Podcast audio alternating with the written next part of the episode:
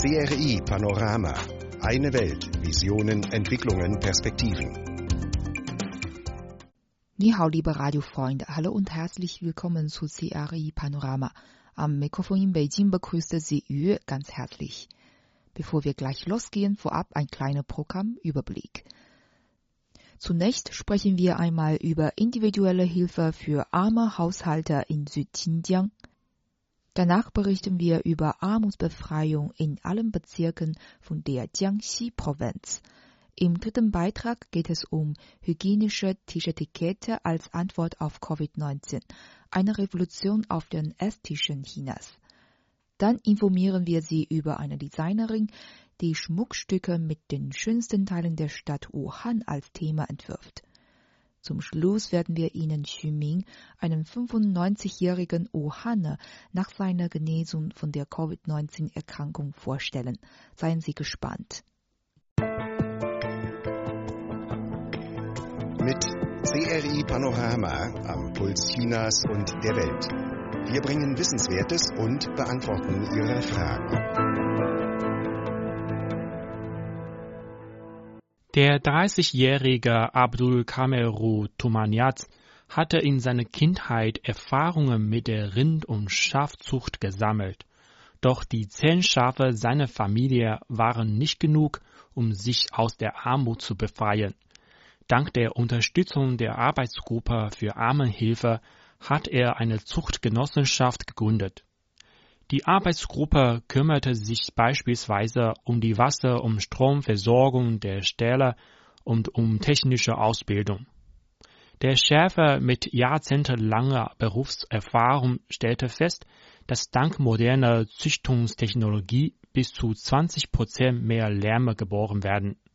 Mittlerweile werden in der Zuchtgenossenschaft von Abdul Kameru Tumaniat 500 Schafe und 30 Rinder gehalten. 2019 hatte er durch die Viehzucht ein Nettoeinkommen von 50.000 Yuan. Dieses Jahres wird er die Genossenschaft vergrößern und zusätzlich Kamele züchten. Neben den vier Genossenschaftsmitgliedern wird er ein paar neue Mitarbeiter einstellen. Ich möchte durch die Vergrößerung der Genossenschaft mehr Arbeitsplätze für die Dorfbewohner schaffen, sagte Abdul Kameru Tumaniaz. Der 38-jährige Speer Metiluze hat seit über zehn Jahren in Teilzeitjobs gearbeitet und Erfahrungen beim Wohnungsbau und bei der Hausinnendekoration gesammelt. Da es ihm an einem stabilen Einkommen fehlte, befand sich seine Familie lange in einer finanziellen Schieflage. Nach der Heirat kehrte er mit seiner Frau ins Dorf zurück. Zunächst war er ratlos, womit er sich beschäftigen sollte. Zu diesem Zeitpunkt wurde im Dorf erdbebensichere Wohnungen gebaut, so half er bei der Bauarbeit. Da Speyer über Baukenntnisse verfügt, wird er vom Arbeitsteam für Armenhilfe ermutigt, eine eigene Baufirma zu gründen. Speyer konnte zuerst nicht so recht glauben, dass ein Bauarbeiter wie es Firmenchef werden könnte. Die Armenhelfer halfen ihm bei allen Schritten, von den ersten Anträgen bis zur Abholung seiner Geschäftslizenz. 2019 hatte Speyers Baufirma 18 Mitarbeiter. Sein Monatseinkommen liegt zwischen 5.000 und über 10.000 Yuan Renminbi. Der 52-jährige Oberita Tohetti machte sich Sorge darüber, ob er noch eine Beschäftigung finden könnte, da viele Jobs nun von den jungen Dorfbewohnern gemacht werden und für eine Beschäftigung außerhalb der Heimat war er körperlich schon nicht mehr fähig. Bei einem Hausbesuch haben die Armenhelfer entdeckt, dass es in der Nähe des Hauses von Oberita üppige Obstbäume und eine schöne Wiese gibt, ein idealer Ort für eine Erfrischung im Sommer. So wurde Oberita vorgeschlagen, einen Bauerngasthof zu eröffnen. Nach der Kostenberechnung verzichtete Oberita jedoch auf die Idee, weil die Investition zu groß ist.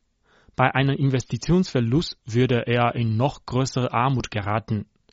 Um sein Bedenken zu zerstreuen, hat die Arbeitsgruppe für Armenhilfe das Startkapital für ihn beantragt. Unter den Obstbäumen werden Hühner und Enten gehalten, ein Fischteich wurde dort auch angelegt und drei Jurten errichtet.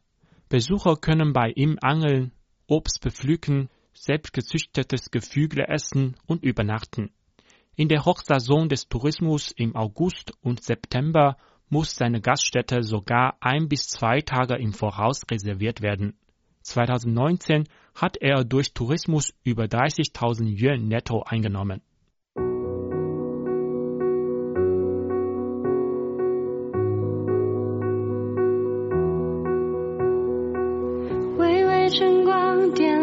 这喧嚣世界，微微温暖融化昨夜的冰雪，就像是每一秒都成为岁月，微微从不停歇，微微就是秋天里每片。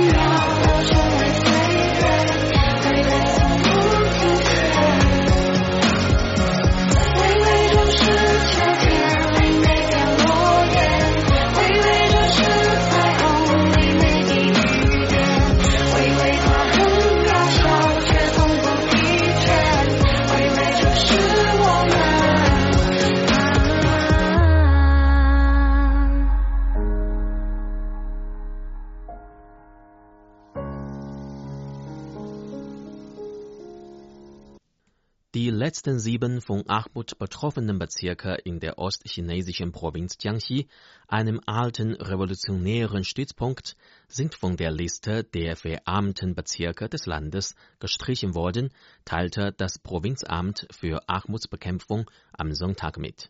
Das bedeutet, dass bisher chinaweit 14 Regionen auf Provinzebene alle ihre verarmten Bezirke aus der Armut geholt haben, inmitten der Bemühungen Chinas bis Ende 2020 die absolute Armut zu beseitigen.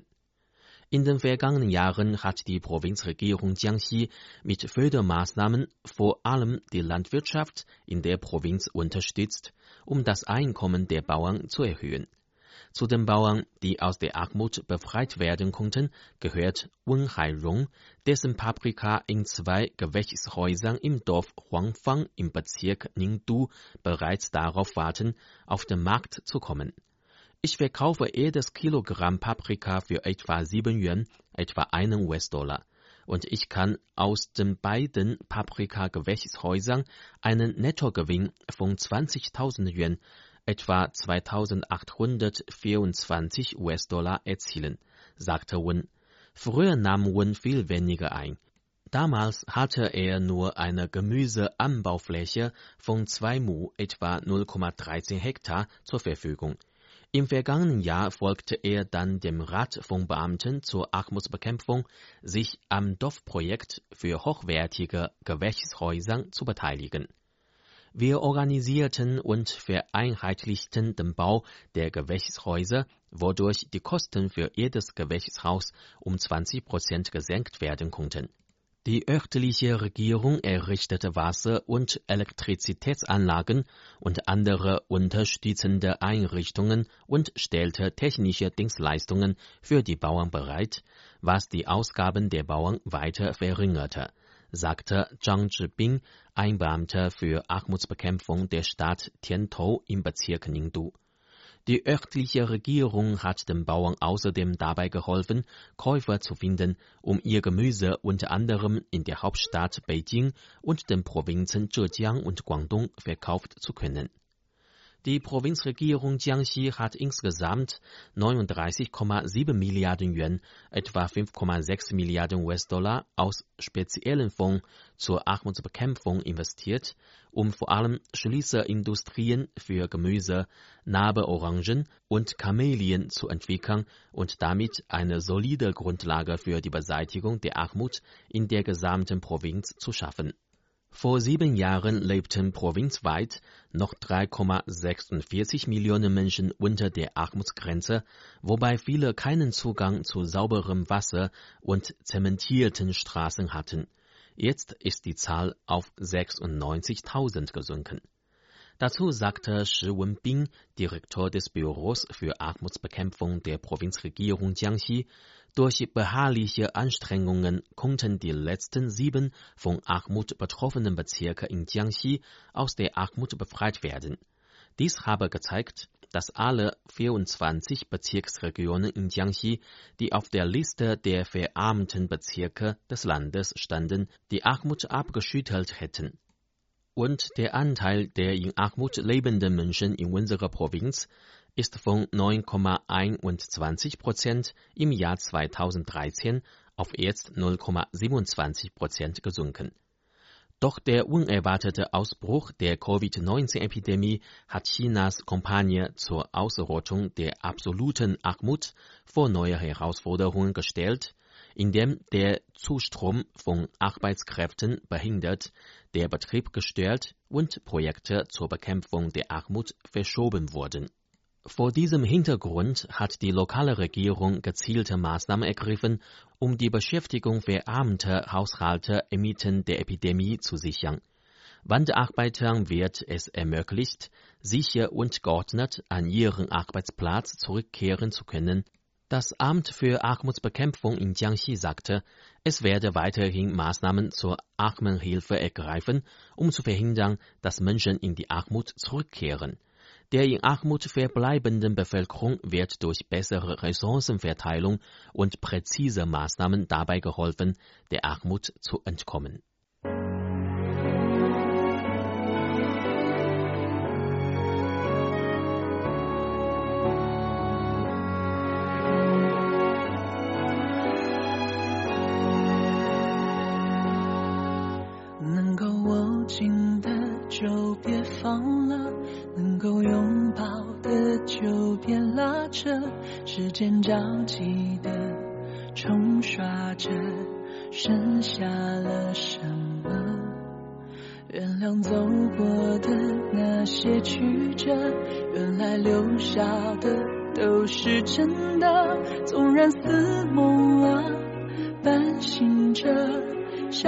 哭着都快活。谁让时间是让人猝不及防的东西？晴时有风，阴有时雨。争不过朝夕，又念着往昔，偷走了青丝，却留住一个你。岁月是一场有去无回的旅行，好的坏的都是风景。别怪我贪心，只是不愿醒，因为你，只为你，愿和我一起看云淡风轻。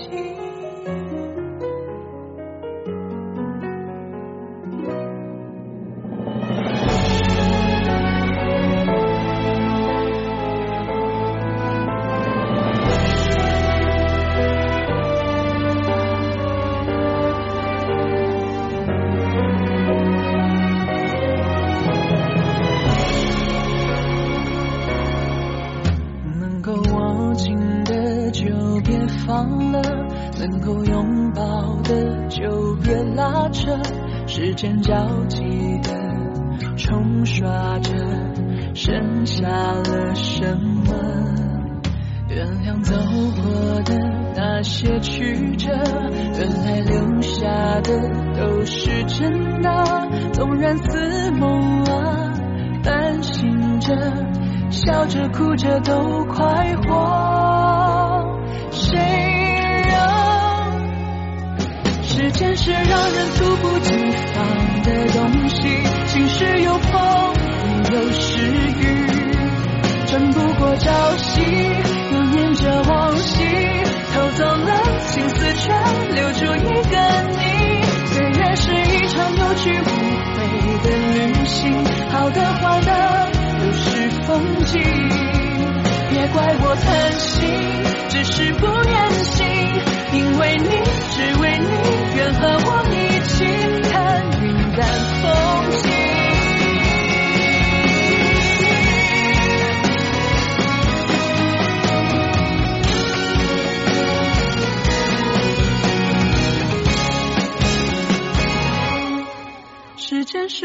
猝不及防的东西，晴时有风，阴有时雨，争不过朝夕，又念着往昔。偷走了青丝，却留住一个你。岁月是一场有去无回的旅行，好的坏的都是风景。别怪我贪心，只是不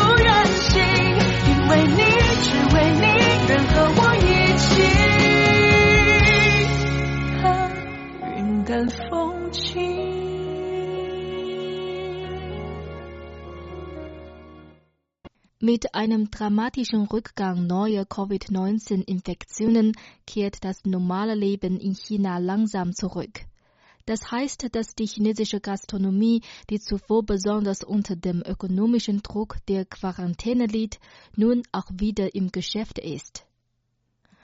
Nach Angaben des chinesischen Internetgiganten Baidu haben 19,6 Prozent der Restaurants in Beijing und 87 Prozent in Shanghai inzwischen ihre Türe für Feinschmecker wieder geöffnet und bieten neben dem Lieferservice nun auch Speisen und Getränke im Lokal wieder an. Trotzdem kehrt die Gastronomie nicht ohne ein paar Veränderungen zurück. Beispielsweise müssen laut dem vom Beijinger städtischen Handelsbüro vor kurzem veröffentlichten Leitlinien alle Restaurants die Körpertemperaturen aller Speisenden am Eingang gewissenhaft messen und die Gästedichte im Speiseraum streng kontrollieren. Zwischen zwei Esstischen muss ein Abstand von mindestens einem Meter bestehen. Gäste dürfen weder direkt gegenüber noch nebeneinander sitzen. Tische, Türgriffe, Wasserhähne und andere Einrichtungen, die häufig von den Kunden berührt werden, müssen regelmäßig und rechtzeitig desinfiziert werden. Zudem werden chinesische Catering-Unternehmen aufgefordert, die Verwendung von gemeinsamen Essstäbchen bzw. Löffeln zu fördern. Es handelt sich dabei um einen Schöpflöffel oder ein gesondertes Paar Stäbchen für alle, um das Essengeland auf den Teller zu führen, damit nicht jeder die eigenen Stäbchen vom Mund in die gemeinsame Essschälchen wenden lässt. Denn diese Essgewohnheit fördert eine mögliche Übertragung von Bakterien wie Helicobacter pylori und Hepatitis, ganz zu schweigen von dem hochansteckenden neuartigen Coronavirus. Aber die Chinesen essen eben gerne gemeinsam. Rund um einen Tisch sitzen, alle Gerichte mit anderen teilen und das Essen mit eigenen Stäbchen von den Tellern nehmen. Für die Chinesen gilt diese Form des Essens nicht nur als Symbol der kulinarischen Kultur, sondern ist auch eine Art der nonverbalen Kommunikationen miteinander. Vor diesem Hintergrund reichen alleine die Regeln der Restaurants bzw. das pflichtbewusste Engagement der chinesischen Gastronomie nicht aus, um die Verwendung von öffentlichen Essgeräten zu fördern. Ein Haupthindernis dafür ist größtenteils psychologisch bedingt. Die chinesische Esskultur ist sehr emotional. Die Liebe der Älteren zu den Kindern spiegelt sich oft darin wider, dass sie den Kleinen das Essen auf den Teller legen und manchmal die Kinder mit den eigenen Stäbchen füttern. In einer von Jiangsu News Online durchgeführten Umfrage zum Thema Benutzen Sie gemeinsam Essgeräte, wenn Sie essen gehen, sprachen sich rund ein Drittel der 210.000 Befragten dafür aus. Weitere 64.000 Befragte waren der Meinung, nein, das ist zu viel Mühe. Denn viele Chinesen meinen, der Einsatz eines Schöpflöffels und eines gesonderten Paares Essstäbchen entfremdet die Speisenden. Wenn sich diese Einstellung nicht ändert, ist es natürlich schwierig, diesen neuen hygienischeren Weg zu gehen. Mit der Wiederinbetriebnahme der chinesischen Gastronomie sind neue Probleme aufgetreten. Es muss eine Balance zwischen der Aufrechterhaltung einer gemütlichen Atmosphäre beim Essen und dem Schutz der Gesundheit der Speisenden gefunden werden.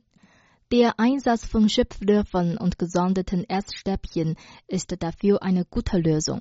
Jedoch könnte dies auch zu Änderungen traditioneller chinesischer Essgewohnheiten führen, die mit dem gesellschaftlichen Fortschritt folgen.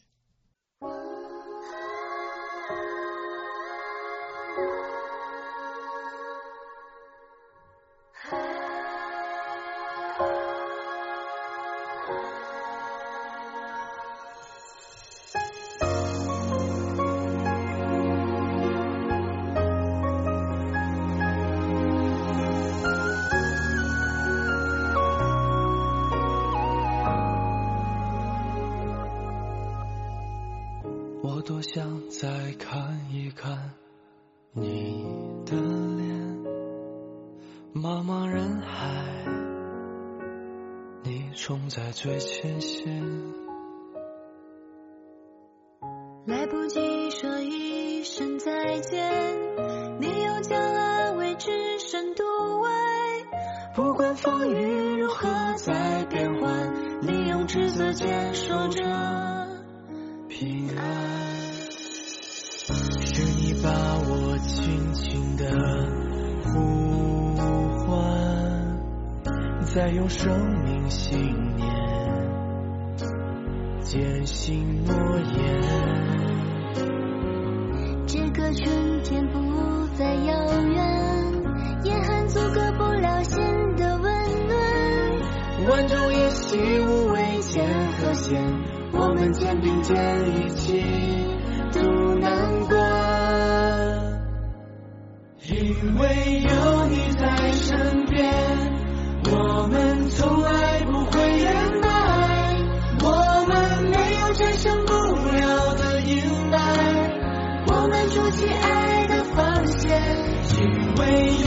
希望看得见。这不过是一次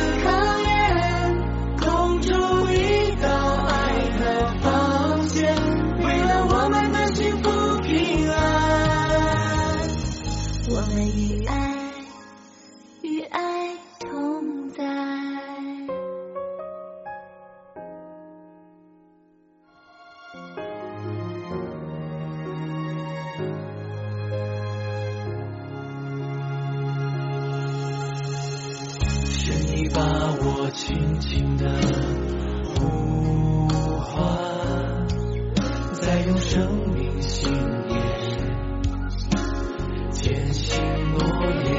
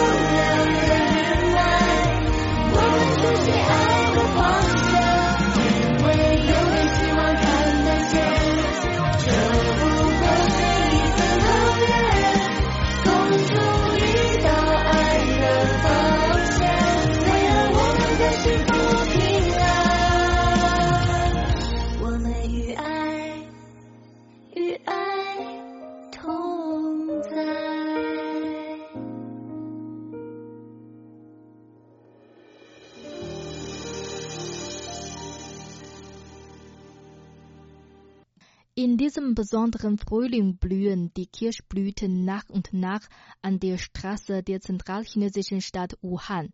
Leider fehlen diesmal die Touristen. Auf der Mikroblogging-Plattform Weibo postet eine Schmuckdesignerin mit dem Namen Phoebe ihre Schmuckentwürfe der Kirschblütenlandkarten in Wuhan. Die Designs zeigen die besten Orte für Kirschblüten, die Wuhan-Universität, der Qingshan Park, das Hotel Holiday in Wuhan Riverside, der Kirschblütenpark am Donghu-See. Diese besonderen Entwürfe haben für große Aufmerksamkeit im Internet gesorgt. Auch die wundervolle Yangtze-Brücke in Wuhan, das Schwert von Goujian aus der Zeit der Frühlings- und Herbstannalen, die großartige Pagode des gelben Kranichs sowie die Spezialitäten Wuhans wie die heißen trockenen Nudeln, Flusskrebse und die Lotuswurzel- und Rippensuppe wurden während der vergangenen zwei Monate von ihr in wunderschöne Schmuckstücke verwandelt. Die Designerin dieser Serien Schmuckstücke, das ist Wuhan, heißt Fang Long Huizi. Sie ist Lehrerin des Schmuckdesign-Instituts der China University of Geosciences. Die junge Frau kommt aus Yangzhou, der ostchinesischen Provinz Jiangsu, hat in Wuhan studiert und arbeitet und lebt nun in Wuhan. Vor der Absperrung der Stadt Wuhan wollten sie und ihr Mann eigentlich in ihre Heimat Yangzhou zurückkehren. Aber nach langen Überlegungen entschieden sie sich wie die meisten Menschen dafür, in Wuhan zu bleiben. Am Anfang des Epidemieausbruchs breiteten sich aus Angst und Unverständnis viele Äußerungen im Internet aus, die die Wuhaner diskriminierten. Fang Longhuizi war sehr empört und legte sich sogar mit einigen Netzchens an. Später fand sie, dass dieses verbale Gefecht sinnlos sei. Nachdem bei mir aus Wut Traurigkeit geworden ist, finde ich, dass ich diese Stadt sehr liebe. Sie wolle mit ihren besonderen Fähigkeiten Schmuckstücke mit Wuhan als Thema entwerfen, um ein authentisches und schönes Wuhan zu präsentieren. Am Anfang beschränkte sie ihre Designs auf Sehenswürdigkeiten und Landschaftszonen in Wuhan. In den von der Pagode des gelben Kranichs und dem Donghu-See inspirierten Schmuckstücken drückte sie auch ihre guten Wünsche für Wuhan aus. In den vergangenen zwei Monaten hat sie immer mehr Werke geschaffen. Auch die Spezialitäten wie die heißen trockenen Nudeln sind zum Thema geworden. Ich möchte auf meine Art und Weise diese schönen Sachen dokumentieren.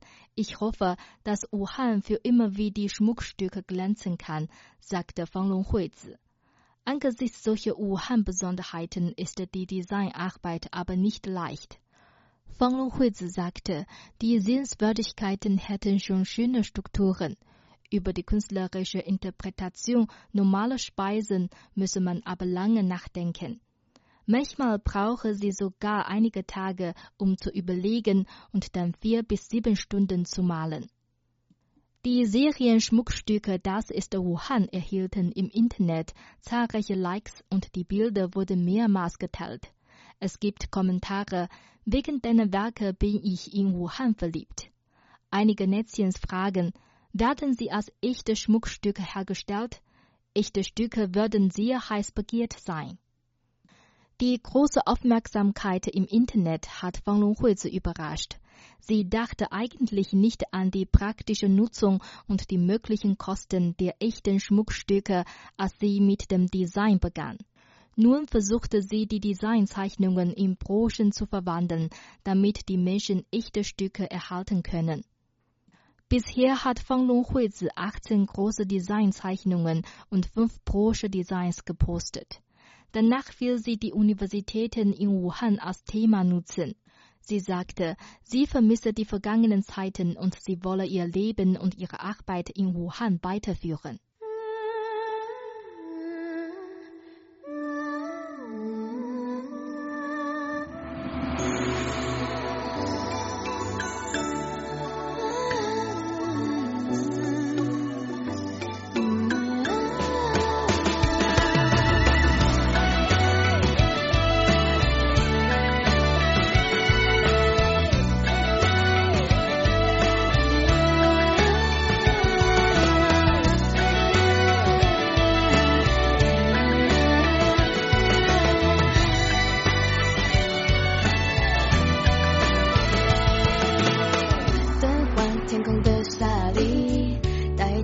我们的。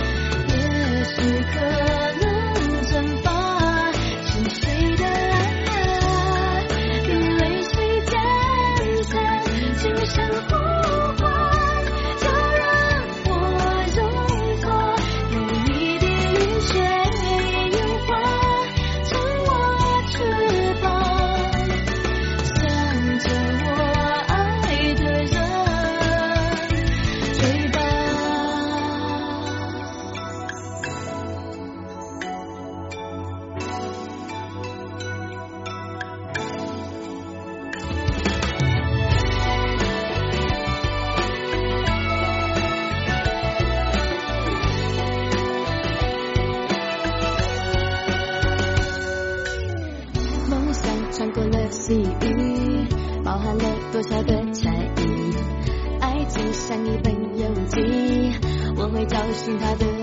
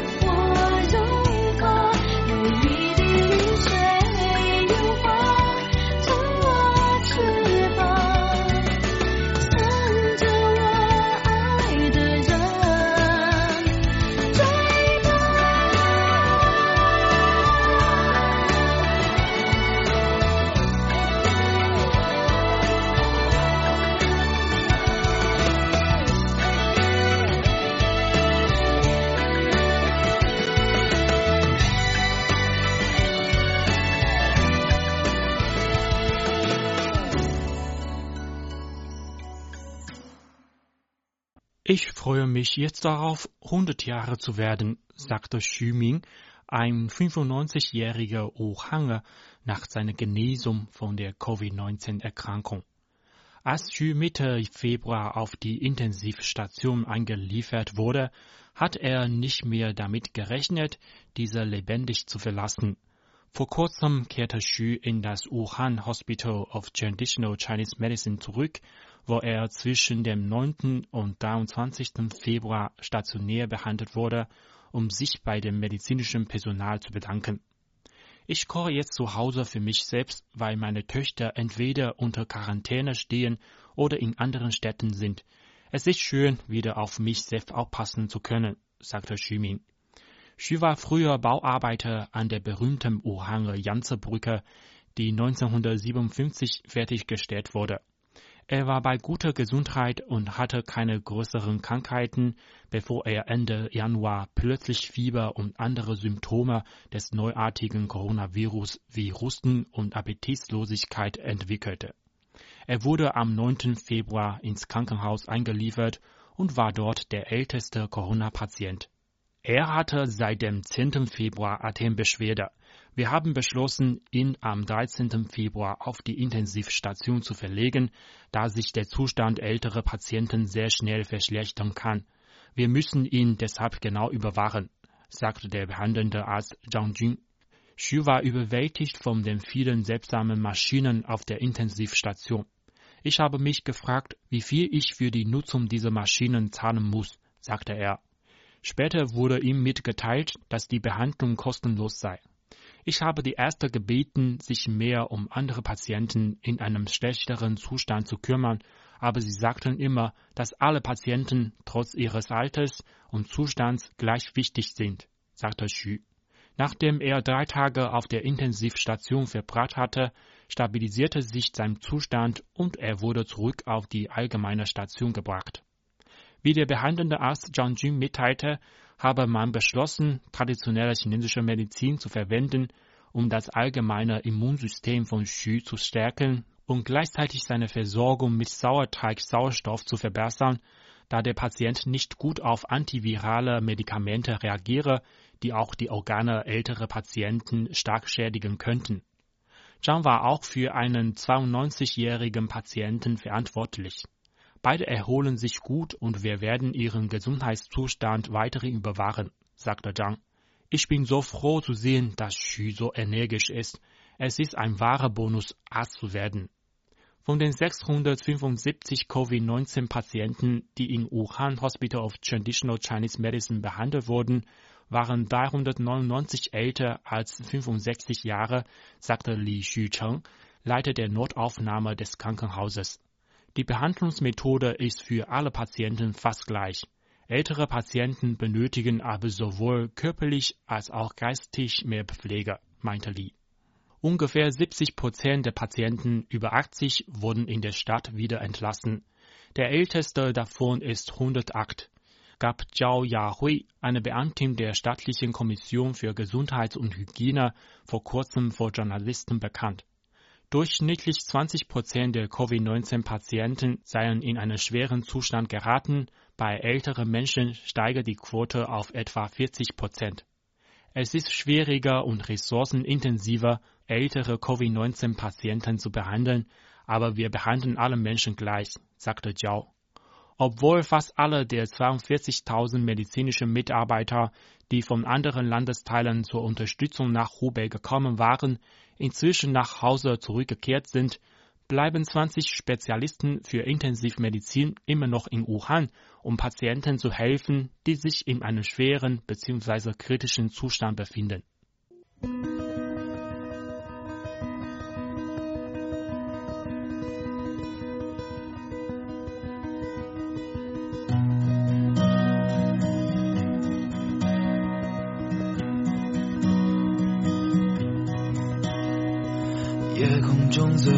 心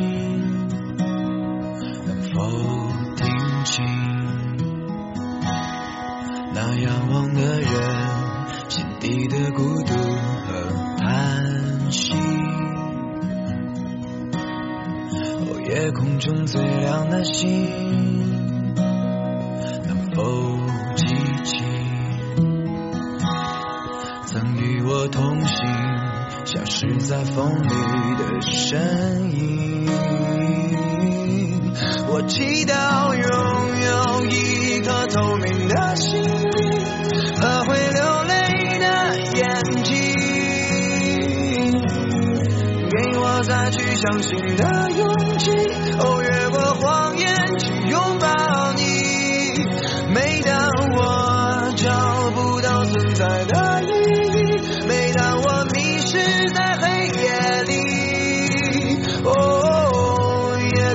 中最亮的星，请指引我靠近你。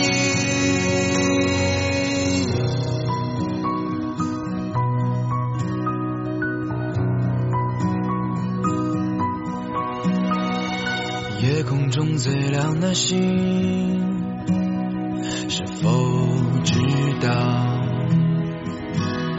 曾与我同行的身影，如今在哪夜空中最亮的星，是否在意？是等太阳升起，还是意外先来临？我宁愿所有痛苦都留在心里，也不愿忘记你的眼睛。给我再去相信的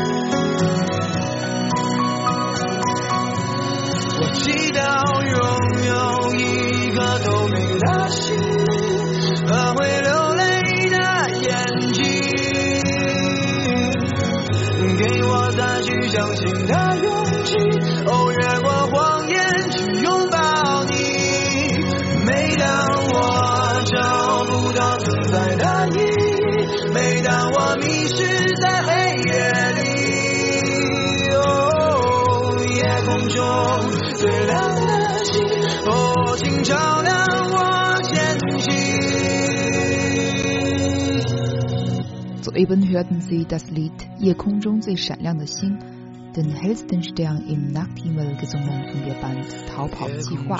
Es gibt. Damit neigte sich unser CRI-Panorama für heute leider schon wieder dem Ende entgegen. Liebe Freunde, schön, dass Sie dabei waren. Ich würde mich freuen, wenn Sie auch morgen wieder einschalten. Bis dahin wünsche ich Ihnen alles Gute. Machen Sie es gut. Tschüss und auf Wiederhören.